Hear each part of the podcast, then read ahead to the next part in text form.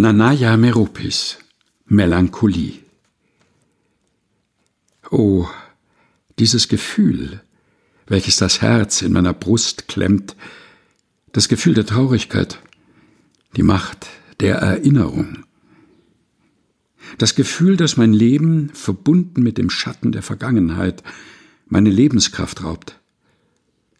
Und ich kann nicht vergessen, mein Herz schwer, mein Kopf taub, die Vergangenheit, die mir folgt wie ein Schatten und beherrscht mein Leben. Und wie gern würde ich für einen Moment vergessen, um im Jetzt und im Moment da zu sein, um zu leben, um zu atmen. Atmen, ohne dass mein Atem stockt. Vergessen. Nur für einen Moment schreien, dass ich noch lebe. Was ist dieses Gefühl? Nanaya Meropis, Melancholie, gelesen von Helga Heinold.